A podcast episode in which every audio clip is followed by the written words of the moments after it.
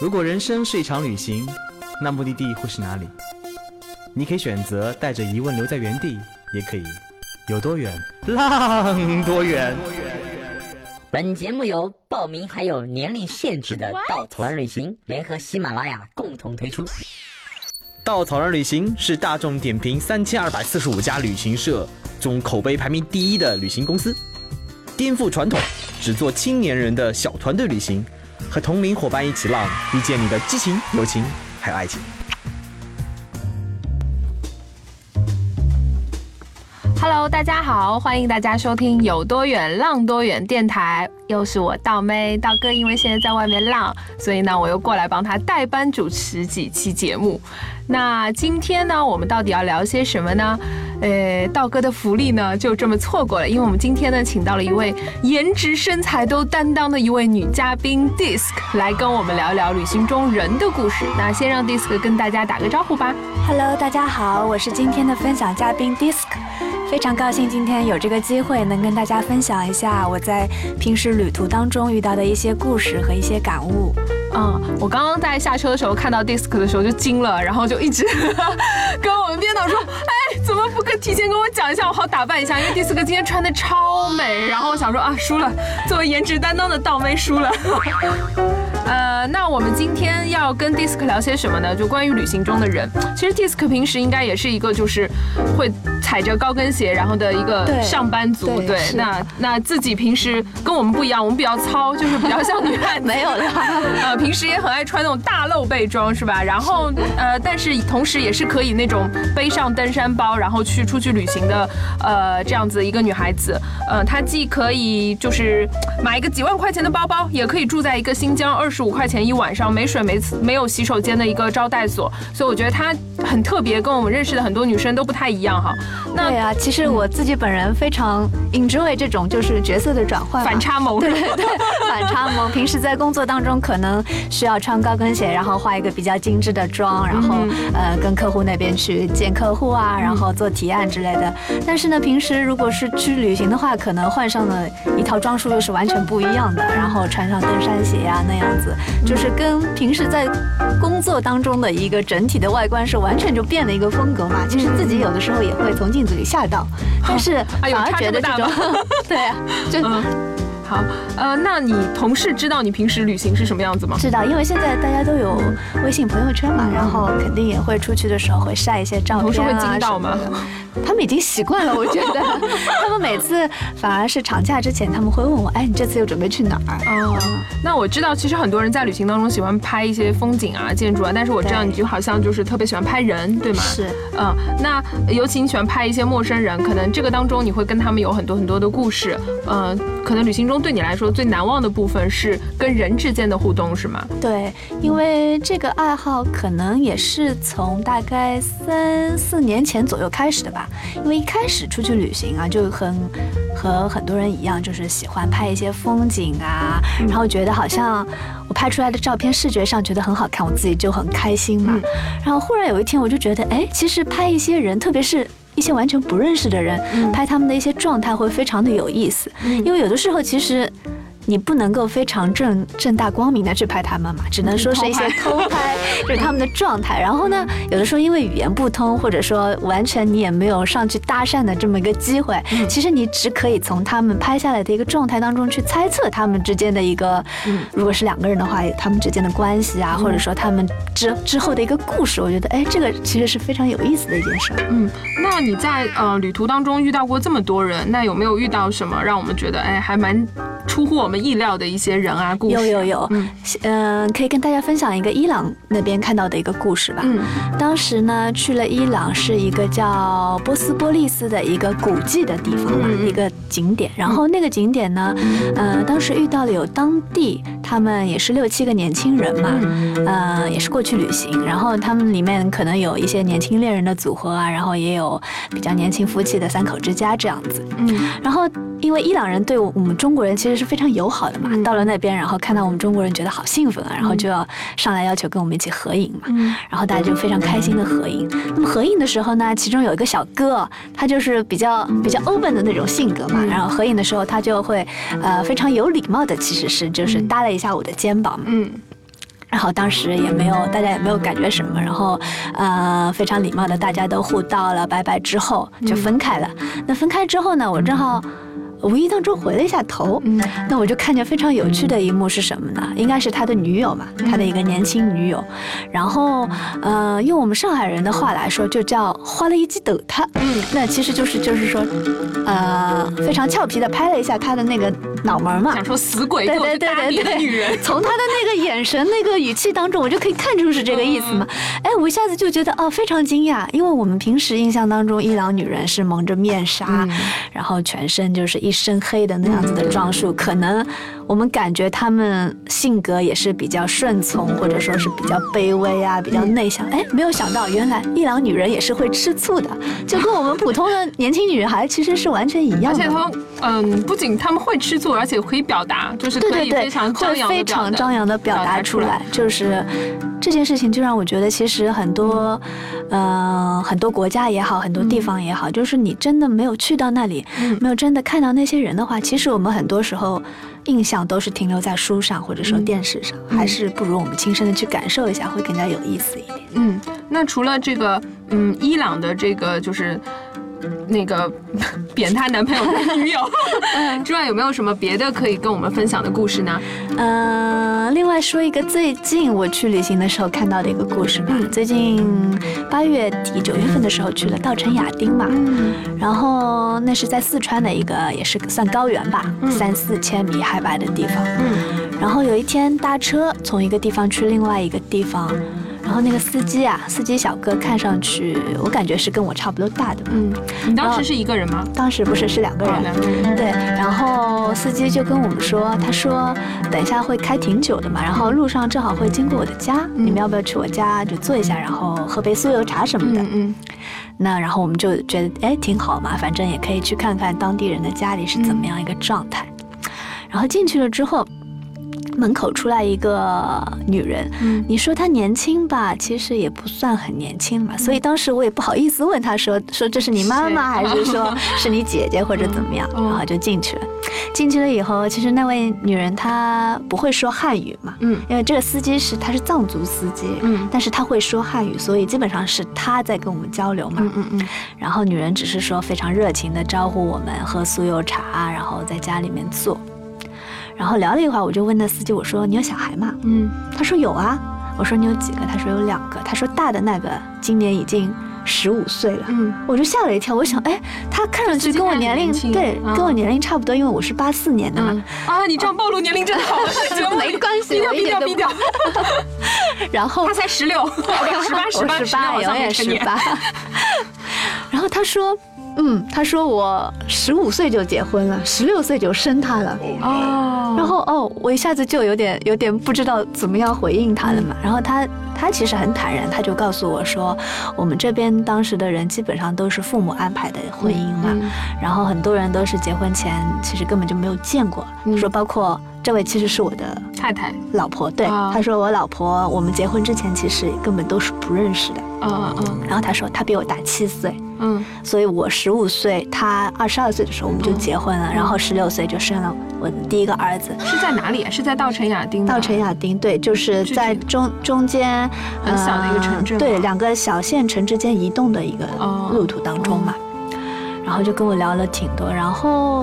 嗯，看上去感觉就是说，基本上他们家的全部的生计都是依靠他一个人在外面跑车这样子。嗯。然后小孩，他有跟我说，两个小孩都已经送到比较大的县城里面去念书了。嗯。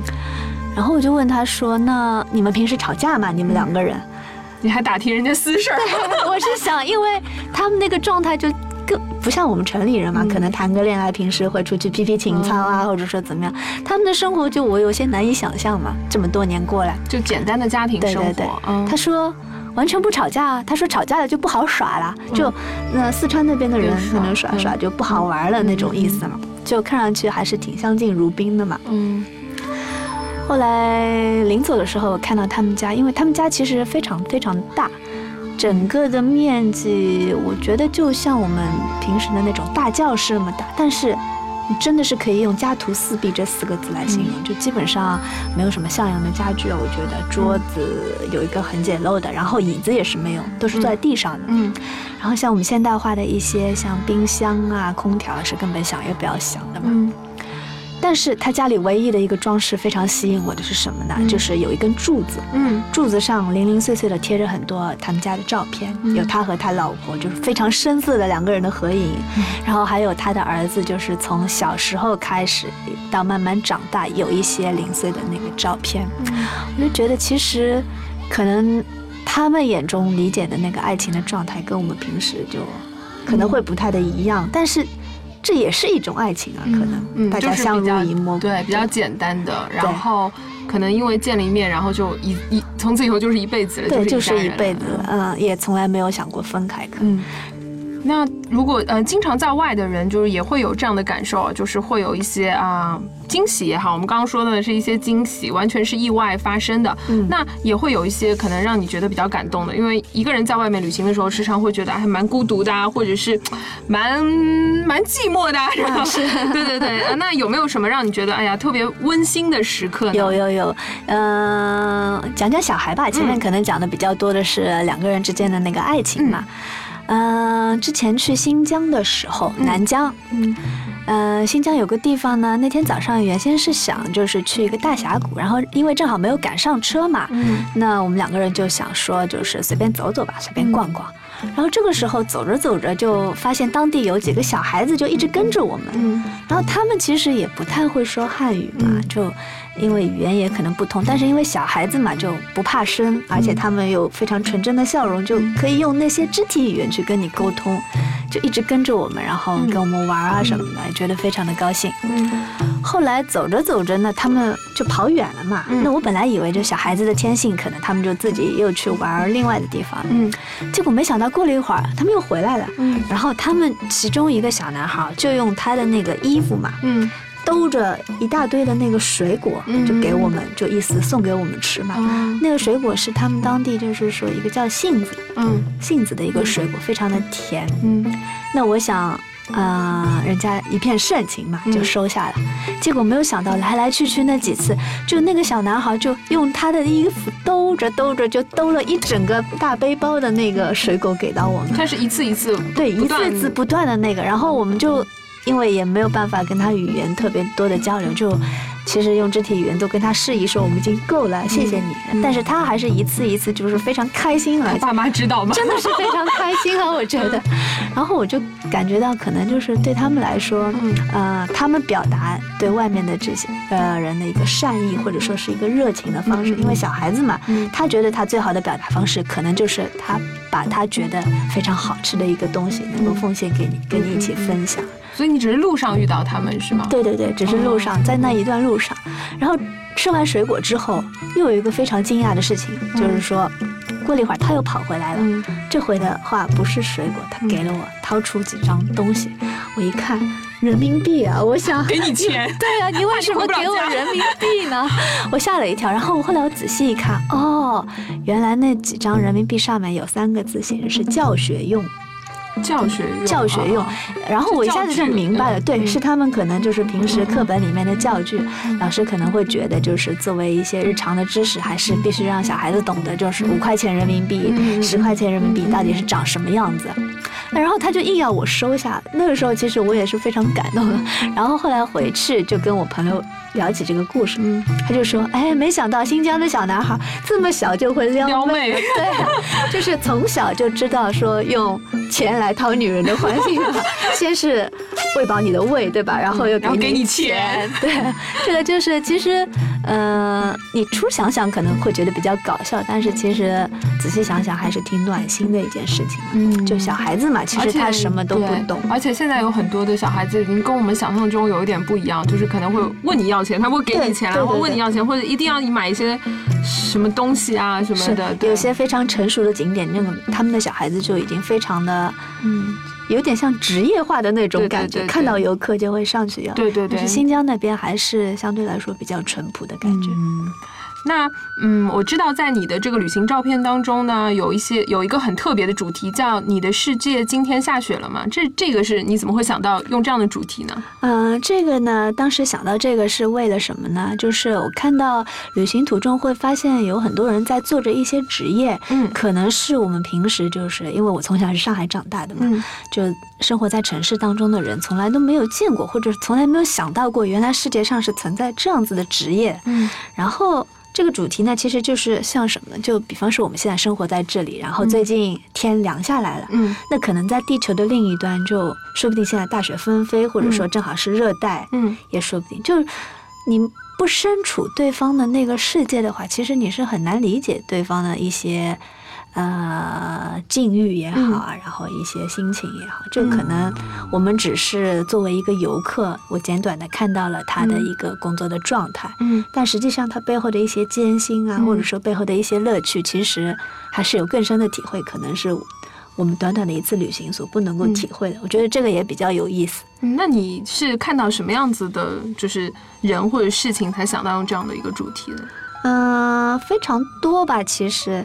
那讲一个比较有感触的吧，嗯就是说有一次去爬黄山，嗯，然后黄山我觉得应该很多小伙伴都爬过。对对对，很多小伙伴应该都知道，就是说山上因为非常冷嘛，都会穿非常厚的一个冲锋衣也好，嗯大棉袄也好。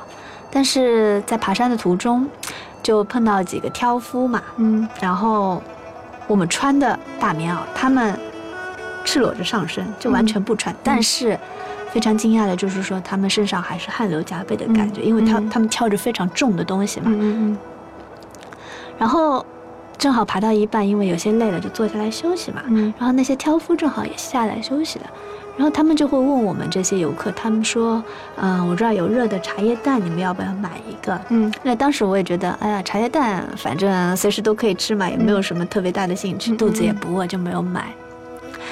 后来等我下到山了之后，嗯我就是后来才知道，山上的东西为什么卖的这么贵。嗯比方说方便面，好像你。自己带的方便面，你光嗯泡一个热水好像就要十块钱，我记得。然后一些就是很基本的薯片也好，巧克力也好，都非常的贵。因为山上所有的物资都是嗯像他们这些挑夫嗯一步一步挑上去的。嗯然后他们就说，那些挑夫其实，呃，因为其实这样挑东西呢，他们的工资也不多嘛，嗯。赚的也非常不多，都是辛苦钱，所以他们每次会在出门之前，在自己家里煮一些热乎乎的茶叶蛋，嗯。然后在路上就会问你们一些游客，就可能是赚一些小的零花钱这样子的一个感觉。嗯。但是我听了这个故事之后，我就觉得，哎，我有点后悔吧。嗯。其实因为对我们城里人来说，可能买个茶叶蛋，哪怕是稍微贵一点，一两块钱、几块钱的话，嗯对我们来说没有什么。但是可能积少成多的话，对他们来说，就是其实也是一个帮补收入的一部分吧。对。嗯，那你的这一组照片都是一些就是呃旅行者的一些照特片，殊的一些就是当地人的职业吗？对一些或者是职业，就是你会特地去拍这样的人是吗？是也不是说特地去找吧，只嗯是如果说正好看到的话，就会可能会拍下来。哦，这样嗯，那呃，其实我们今天请 Disc 来呢，其实听了很多故事。我觉得 Disc 也是一个很很暖的人，虽然他长得很好看，对呀，对，但是呢，呃，我觉得她同时也是一个内心很很美丽的一个女生。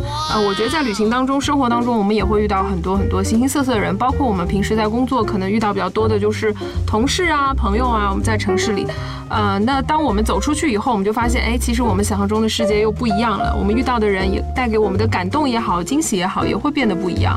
那我们今天之所以会坐在这里来分享 Disc 在旅行当中的一些故事，呃，也是为了呃让大家知道，其实呃，假如有一天你能走出去，也许有一天你会遇到呃跟 Disc 一样的经历，或者甚至至于比他更多的嗯、跟当地人或者跟旅行当中有关的一些人的故事，啊、所以我们很希望大家能够走出去，希望这些故事里的人和事，在某一个突然的时刻，能够成为点亮你生活的光明，也给你温暖和希望。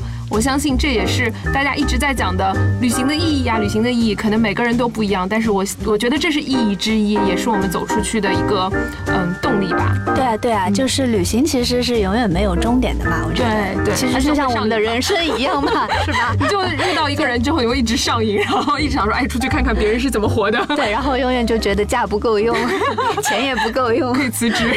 哦，不行了，不能再聊了，再聊老板会听到。然后，呃，今天我们就谢谢 Disc，然后跟我们分享了这么多故事。呃，希望 Disc 下次有机会还会再来。好的，嗯谢谢道妹，谢谢谢谢。那我们今天的节目就到这里啦，拜拜拜。拜。旅行不止吃住行，更不只是买买买。我们不说攻略，不灌鸡汤，时常走肾，偶尔走心。这里有最真实的旅行故事，最奇葩的囧途奇遇，最没有节操的激情四射。